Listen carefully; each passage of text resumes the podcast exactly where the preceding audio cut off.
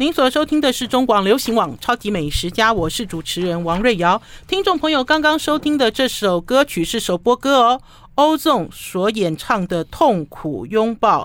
我们今天《超级美食家》啊，要来给大家非常有气质的做一集，因为我们请了两位非常有呃文化人吗？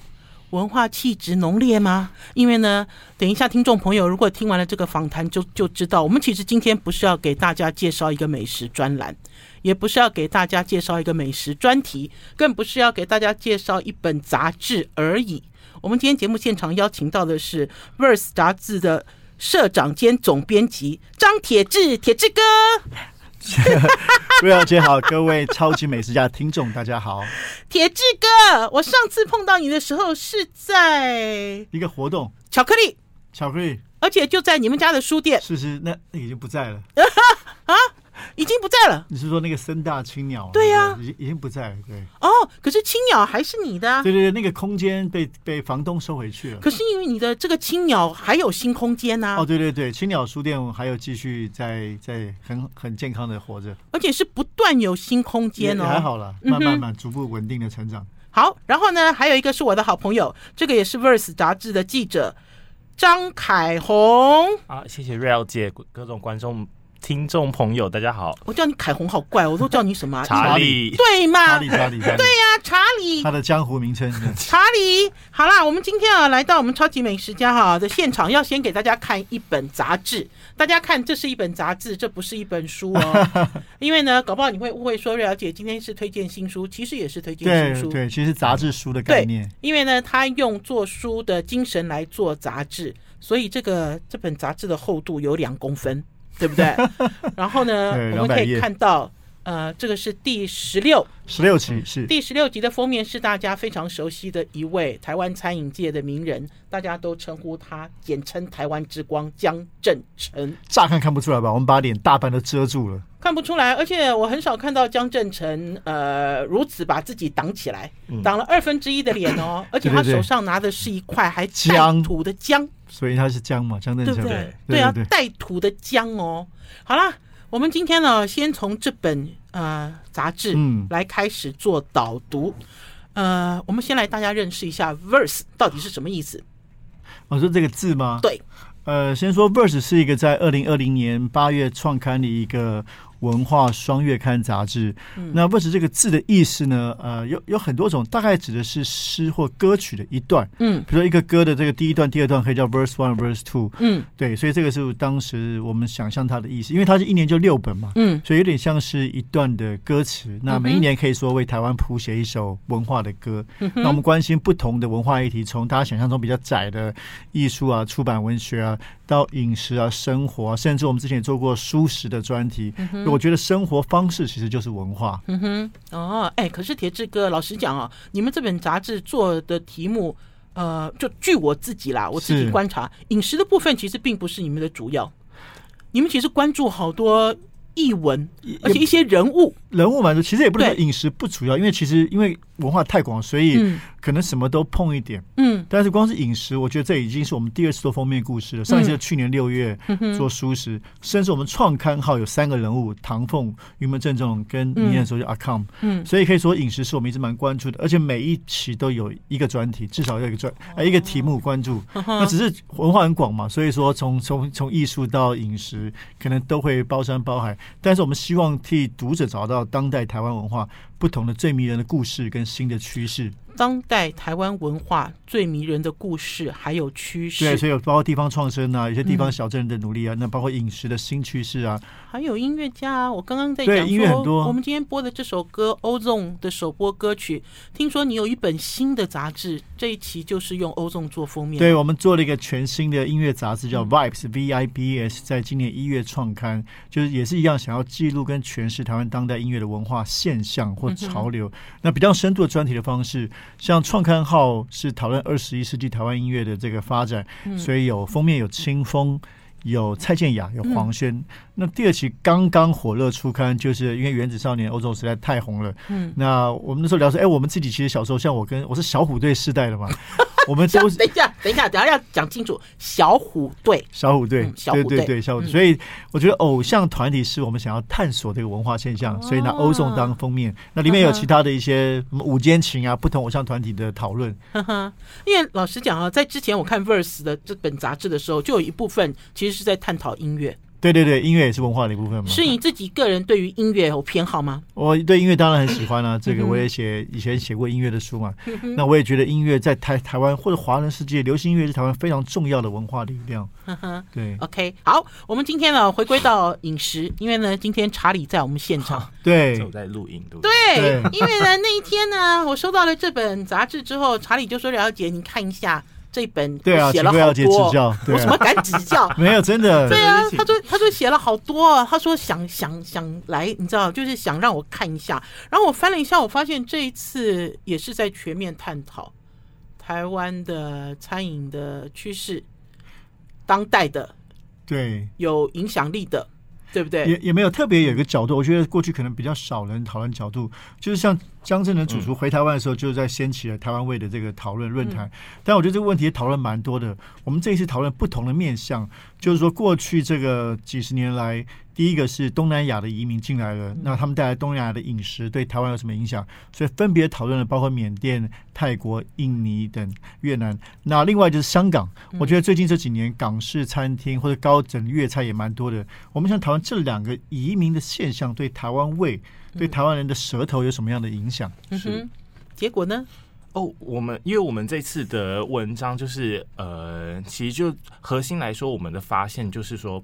当这些族群已经在台湾落地生根，不管是呃呃越呃东南亚的新移民，或者是像香港这一波，可能二零一四年之后雨伞革命，其实很多的香港文化人也来台湾。他们来台湾，很多人都开餐厅，因为在台湾开餐厅的成本真的非常非常呃，相对于香港，相对于香港真的非常低啦。那他们在这边做了很多家乡味，然后在这里落地生根之后，其实我们反过来思考是。这些我们过去称为异国料理的，不管是越南菜、泰国菜或者是粤菜，那他们现在是不是有可能成为台湾的新台湾料理，而不只是异国料理的这个层次？对，好，哎，我真的做这个题目的时候，我到处发现越南法国面包。对，我越做越做越 发现随处可见越南法国面包店。而且以前是没有的啦，对啊，以前会集中在某一个区域，甚至于以前在讲呃所谓的香港的味道。呃，也是要怎么说？就比如说高级的，就是粤菜餐厅的主厨，嗯、对不对？嗯、然后就是有一些茶餐厅，可是现在看起来是越来越家常。茶餐厅好多，对，嗯，而且流到民间里来了。我们要先休息一下，进一段广告，再回到节目现场。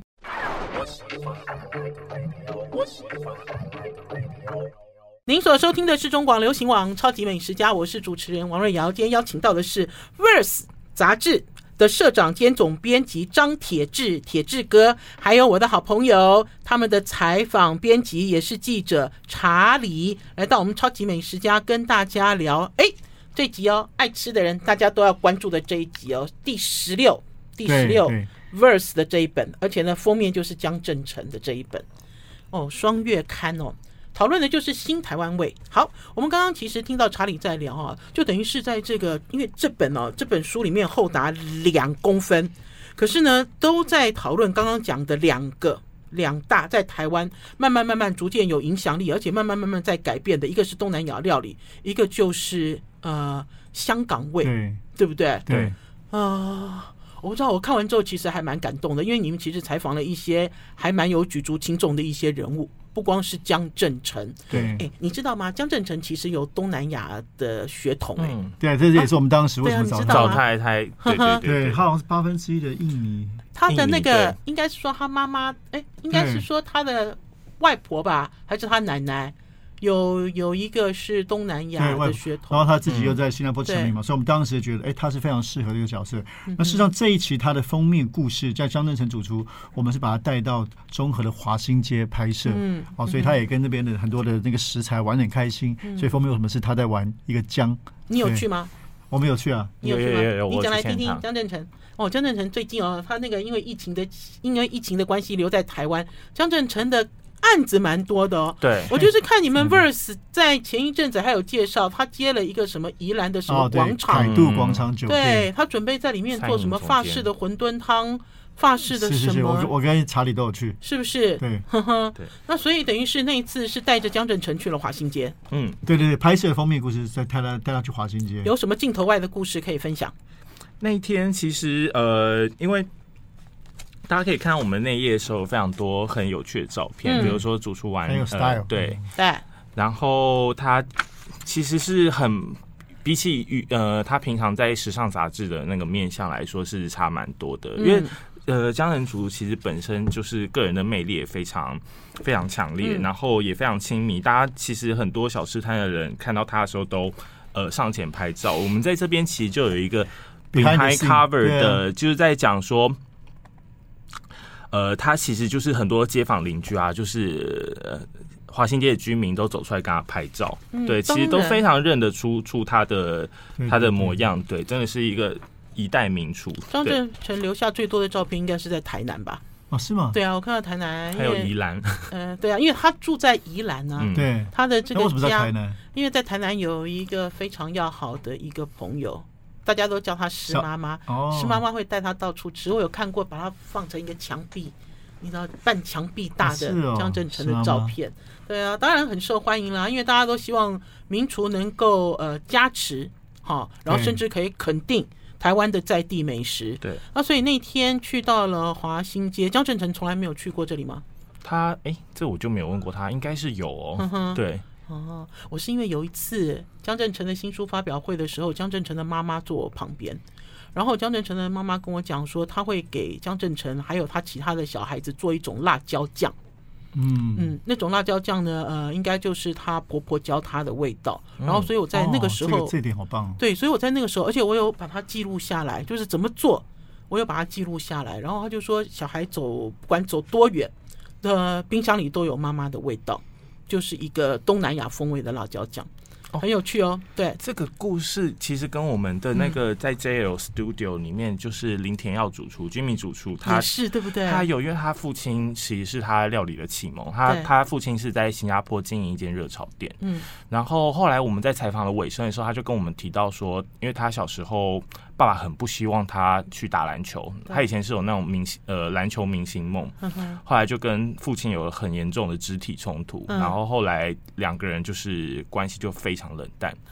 但后来就是等到他呃投入餐饮工作之后，就是他爸爸呃开始给他了很多呃肯定，然后他其实是非常欣慰，但是后来来不及看到他成为名厨，父亲就离世了。哦，后来他就是把父亲的这个生巴酱的 recipe 就是复刻之后，他每次出国都会在身上带一包父亲的生巴酱。对啊，对，这就是味道，这就是家里的味道。对，他就说自己家的东西，嗯、哦，好感人哦。对，他说父亲，父亲就是小时候他是他眼中的世界，然后现在他想要让父亲就是以这个辣椒酱的身份，就是。跟着他一起去到这个世界上看，其实也难怪，因为 JL Studio 听众朋友就是台中米其林二星，对，也是台中米其林最高星的二星的这个 JL Studio 的这个金米师傅。这个金米师傅他在他的料理里面，当然他放了很多东南亚的元素，然后也自成一格。的确，森巴酱是灵魂，他的确是。呃，都充分利用，让大家知道这个味道哦。原来我不知道后面还有一个背后这样子的故事啊。嗯嗯、哦，哎，好感人哦。哎，他爸爸不想让他去打篮球，可他走上厨师之路，他爸爸应该也觉得很辛苦吧？对，对不对？哼哼。好了，我们要先休息一下，进一段广告，再回到节目现场。I like 您所收听的是中广流行网《超级美食家》，我是主持人王瑞瑶。今天很高兴啊，邀请到《Verse》这本杂志的社长、总编辑张铁志铁志哥，然后还有我的好朋友查理。因为呢，他们在前一阵子出的这一本《Verse》，主要就在探讨台湾的美食、台湾的饮食趋势。主攻两个听众朋友，一个是东南亚，一个是香港。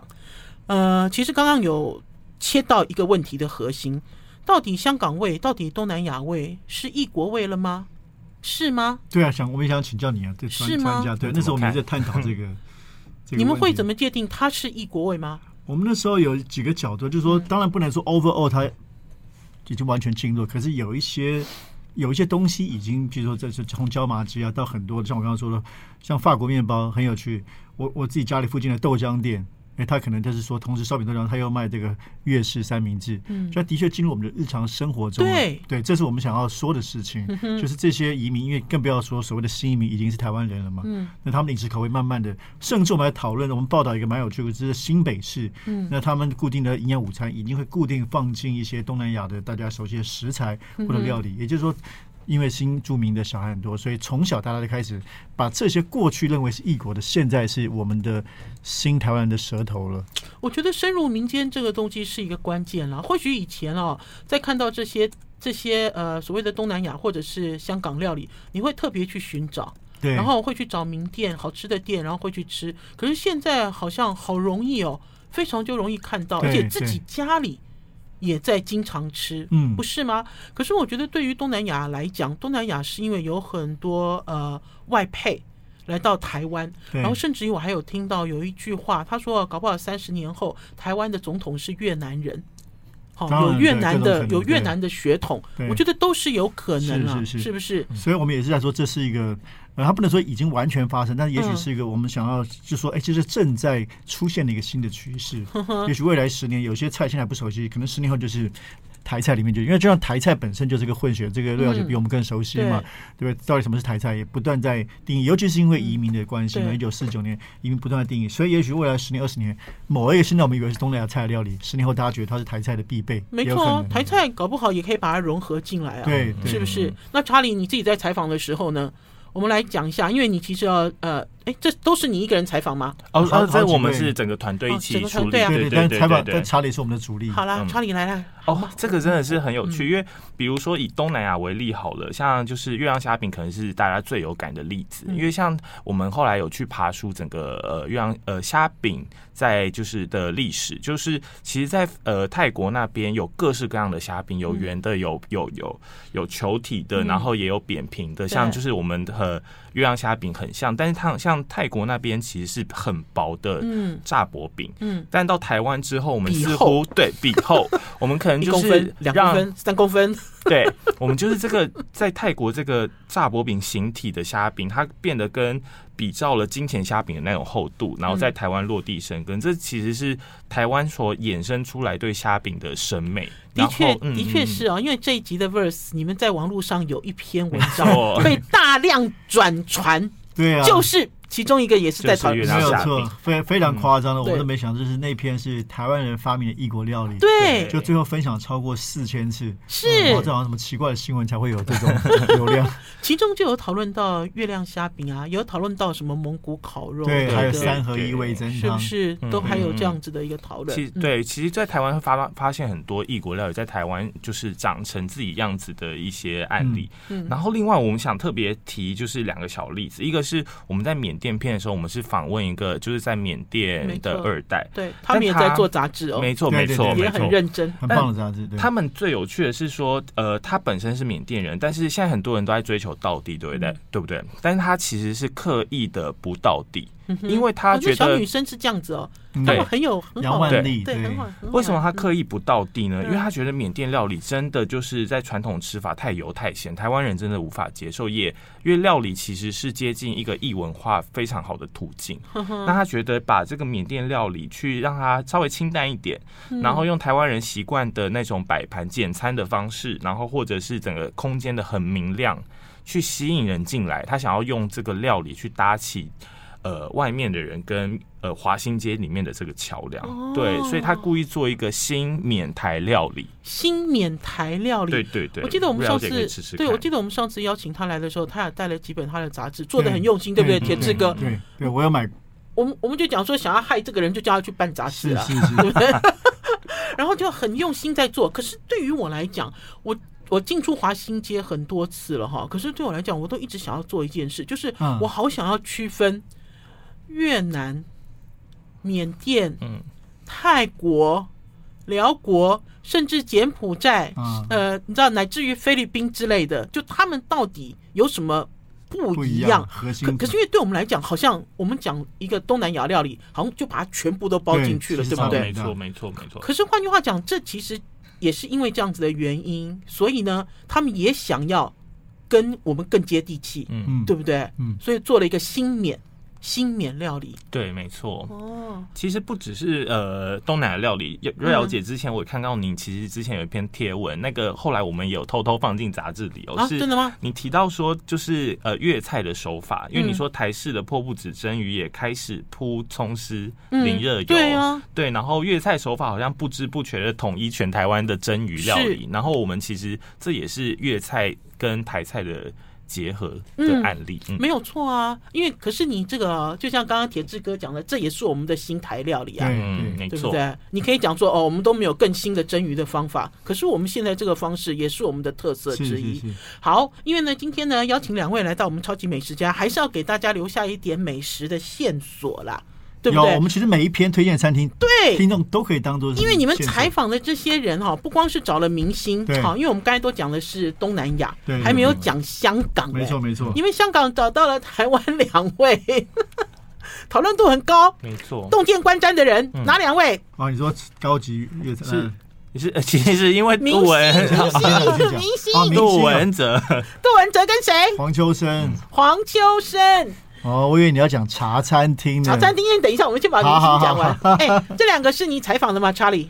呃，杜文泽那一天我去，然后黄秋生是我们另外一位呃负责影视、对熟悉影视的同事去。好，讲来听听。我们先来追星一下。好，呃，杜文哲比较特别，是因为他自己真的是一个 foodie，、嗯而且我们访问他是因为他自己成立一个品牌做麻辣鸭血、嗯小肚良品，所以就觉得很有趣。一个一个香港人来这边卖卖鸭血，再卖回香港，嗯哦，所以就跟他聊这个事情，他怎么看待，尤其在台湾的，比方他的乡愁，或者怎么把台湾的食物重新的变化回到香港，所以这个融合会非常有趣。那他里面提到说，煲汤跟烧鸭是他永远难忘的乡愁。好，铁志哥，我们先休息一下，再回过头来聊杜文哲哦。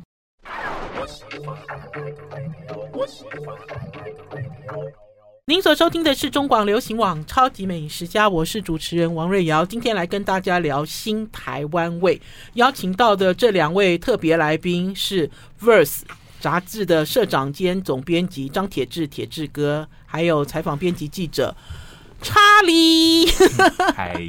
我们刚刚其实聊到，在这里面哈，主要有两大主轴，对，一个是东南亚，一个是香港。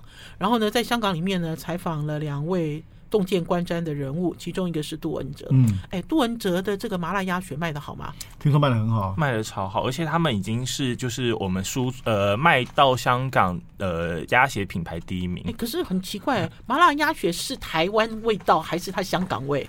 其实是应该是台湾味，台湾味啊对我台就说他湾我就说他来台湾，把台湾的重新输出给香港。对呀所以这个是有趣的事情。因为好多香港人来到台湾哦，要必吃的一个美食的一站就是麻辣火锅。没错，没错，对不对？嗯而，且台湾的麻辣火锅也跟四川、重庆的麻辣火锅不一样。对，呵呵，然后刚才有提到杜文哲的乡愁就是煲汤跟烧鹅，煲汤他自己应该可以处理，我觉得烧鹅有一点难度吧。哦，这个其实是是这样，就是因为他其实，在非常呃年轻十几岁的时候，就呃因为呃被追杀，他就走走跑路到台湾当古惑仔啦。然后他其实有跟我们聊到这个这段故事古惑仔，不是演哦，是真的对对他的人生他有个故事。对，这是真的嗯。然后他那时候讲了一个案例，其实是一个台湾三十年的对照，因为他说那时候他跑来台湾的时候，嗯，他你知道他想家的时候他吃什么吗？他吃麦当劳。麦当，因为麦当劳是唯一一个就是台湾跟香港味道一样的东西，哦，哎，好好奇特的观点哦，嗯，但是他现在呢，因为像其实非常多人啊，就是非常多香港人来台湾之后，最吃不惯的就是煲汤跟叉烧，对，因为叉烧的制成真的太复杂了，嗯然后。但他就是跟我们就提到说，他前一阵子有一天心情很不好，然后回去内湖的家，然后在 Uber E 上面随便叫了一个烧鸭，结果呢，到了之后他一吃直接落泪。做的哎，所以三十年台湾的这个台湾的岗位岗岗位有进步，而且大大进步。没错，就是让香港人不用只是吃麦当劳来获得乡愁的满足。你知道吗？在台湾呢，台湾的这个三宝饭也是啊，嗯，是不是？我觉得在香港也没有那么多店，大家都在卖三宝饭，然后也都是上班族，就上班族花很少的钱就可以满足到的东西，对对对，是不是？对，我觉得，而且我我我自己在香港住过几年嘛，嗯，我认为台湾的三宝饭。偷偷讲，我是觉得比在香港吃更开心。当然啦，对，它包括我就选配菜，因为香港的烧腊饭没有配菜，就是肉。台湾超级很多配菜，我就觉得很爽，还有蛋啊 什么的。不是这件事情，在几年前有人讨论过了，讨论过，因为几年前也有所谓的什么米其林烧腊饭来到台湾，哦、对对对，然后大家就说我点了一个什么三宝饭，还是我点了一个什么烧烧鸭饭，怎么只有肉都没有菜？其实香港一般餐厅就这样子啊，本来就是、啊、上面附一根菜而已啊。我们那个时候去很有名的这个烧鹅店哦，点了一个烧鹅饭，他就是用一个腰子盘，然后就弄很多饭，然后上面就。那个烧鹅剁一剁就铺在上面，然后就摔出来，因为香港都是这样嘛，又是这种小店，而且他用的是那个美耐皿盘子跟那个做，就摔出来，就说哎啊就这样子哦，哎 怎么都没有什么腌腌制的什么萝卜干啊？对啊，我们还可以我们还可以选三样配菜，是不是？哦，所以是不一样的。对，哎，那所以等于是杜文泽来到台湾，都已经饮食这个部分都已经没有乡愁了。其实还是有一点，对，我相信是会有了，我相信是会有。对，确实煲汤在香港的餐厅，我觉得煲汤是差别蛮大的。香港煲汤很厉害，没错，的确也是啦。还有啊，我觉得香港在早期刚刚有想，香港其实香港味在台湾会变得很清楚的几个分支，一个就是大饭店的。香港，香港就呃粤菜料理师傅，嗯，大部分都是从香港来的。最近这几年从东南亚来，哦，是吗？对，有转移哦，这很有趣。粤菜师傅很好玩的。以前哦，那个香港香港的粤菜师傅看不起东南亚的粤菜师傅，说他们都乱搞乱变。然后呢，过了很多年之后，现在反过来，他们说哦，他们都好有新意哦，香港都没有改变。嗯，对不对？嗯、我们其实现在处在一个这个时代里面，就是到底什么是创新？对，到底什么是传统？嗯，什么是正宗？什么样叫融合？对，有没有？通常都是用这样子的方式在解读。然后呢，还有就是呢，大家讲到台湾的香港味，一定是港式饮茶，嗯，对不对？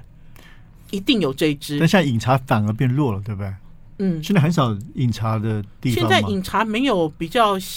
呃，应该是讲说没有比较新的对来，然后还有一个就是茶餐厅，刚才铁志哥讲的茶餐厅好多哎，对，我觉得现在茶餐厅里多，还高档粤菜变多，可是这个所谓的饮茶在香港就是一般的茶楼嘛，在台湾反而没有这么的变少了，我觉得。嗯哼，应该是讲说有可能还是跑到这种高级餐厅里面了吧？对啊，对不对？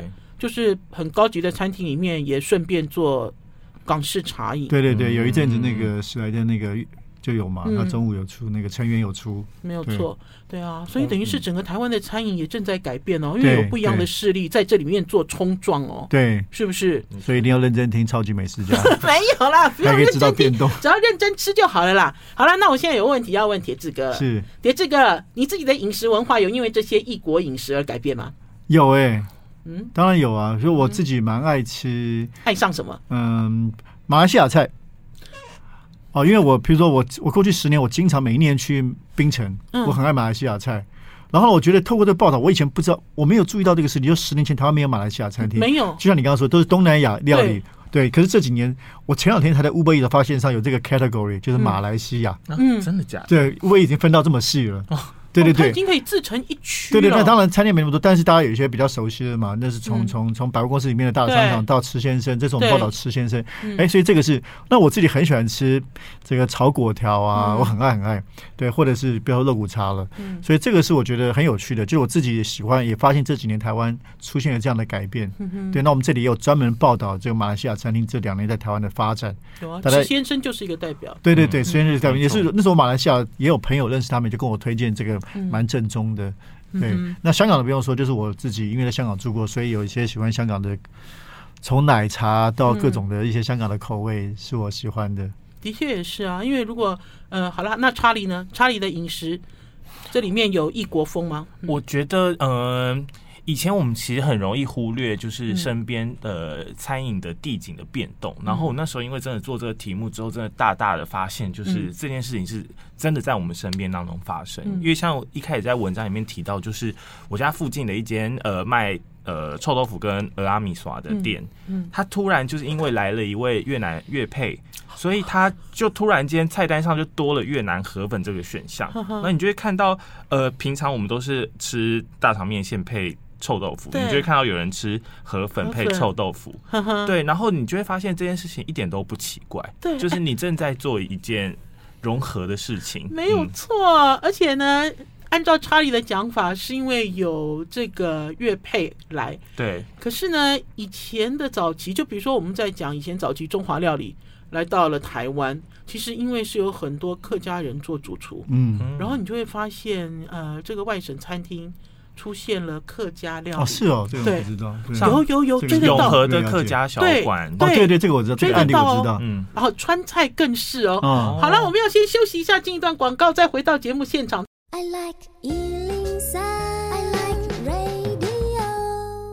我是王瑞瑶，您所收听的是中广流行网《超级美食家》。不知道你们家的餐桌、你们家的食物柜是不是已经有所谓的异国、异国的食材，还是异国的味道，已经渐渐渐渐已经走进你的生活里了呢？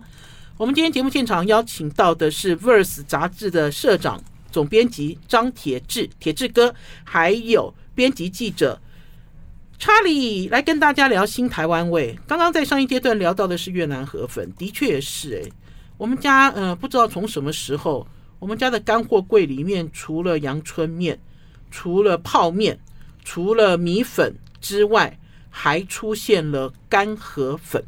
哦，对不对？就干河粉变成还有粉丝啦，哈，就不知道什么时候干河粉变成常备，一个常备的一个一个面一个面食。一个常备的面食，好啦，因为呢，查理呢刚才就有讲到，哎，其实很有趣做这个专题，对不对？对、嗯，对啊，超有趣的，很做的很开心。而且其实你也不知道，原来这些人在这块土地好认真生活，对啊、真的，真的，真的。因为呢，在这里面呢，也采访了几个，呃，有几个我也采访过了哈，就是采访了几个算是非常有代表性的，而且他们其实一开始来到台湾落地生根，也并不是为了要做饮食。他们其实不是什么餐饮世家，也不是什么饮食集团，其实都是为了要求生，为了要生存。对，池先生也是啊，对，他就是从留学生开始啊，是不是？嗯哼，好，然后呢，查理，你又采访了什么东西跟大家分享？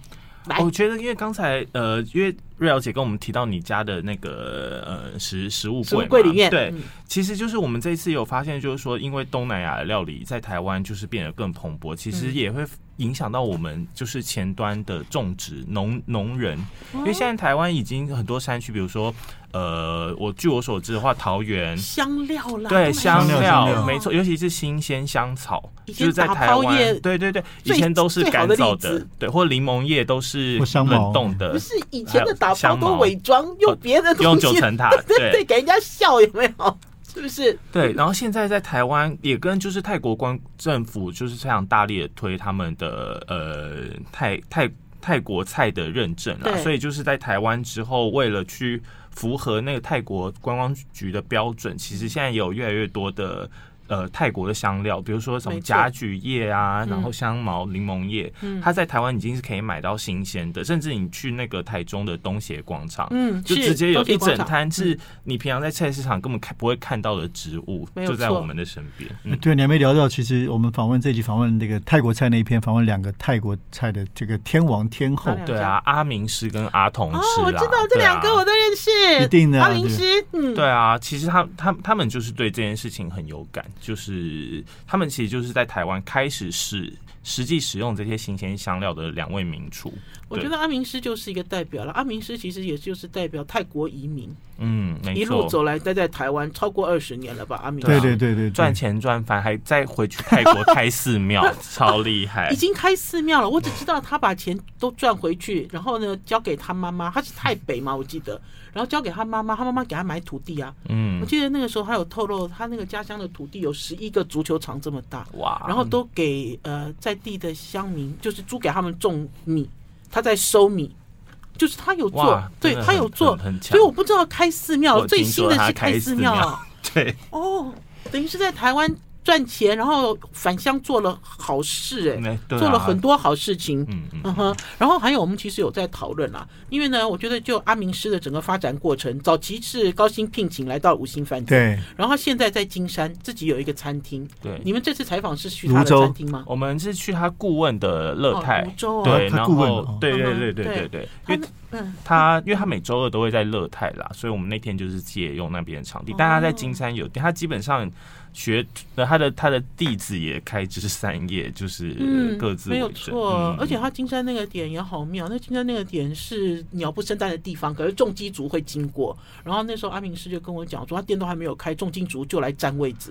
啊、然后重机族也不知道今天会不会开店，好好笑。重机族，嗯，然后还有就是新冠的时候，他自己也研发了冷冻的泰式料理的 pace。就是一包一包的 pace，那所以我自己就会觉得，在接触阿明师的时候，就除了他让我知道泰国菜不是一个只有呃什么五道菜六道菜可以点，对，而是有地域性。对对，有没有发现泰国菜现在在台湾地方的差别很大，已经有地域性的感觉。有有的时候会专门标标往泰北或是哪里？对，否则以前就是什么椒麻鸡啦、柠檬鱼，就就你一去一定就是点月亮虾饼。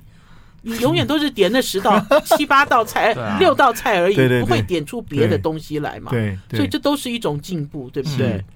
还有我们的就是其实营养午餐也在做一些，也在发生改变。因为在台湾学校这么好玩的，讲来听听。对啊，我们这次采访的是呃新庄的中港国小，其实这是整个新北市的计划。哎呀，好好哦，我都不知道这个已经渗入，就等于渗入到这么深。所以我们才把这个封面标叫“新台湾之味”，因为这个新台湾也是新的台湾人这个族群，对不对？大家开始形成新的味道。然后最后我还在讲呢，我觉得我我觉得，因为我是。总编辑，我并没有去采访每个地方，所以我呢其实也是读者。我其实跟着他们采访过的地方，我后来又去吃一遍。结果呢？对啊，所以我就说，没有，我就推荐我们的读者们，您的听众们也是可以 按图索骥。这本书就可以作为美食书啦。我真的这样做。好啦，我们的节目到此告一段落了。谢谢铁志哥，铁铁，谢谢查理。好，谢谢，拜拜，谢谢。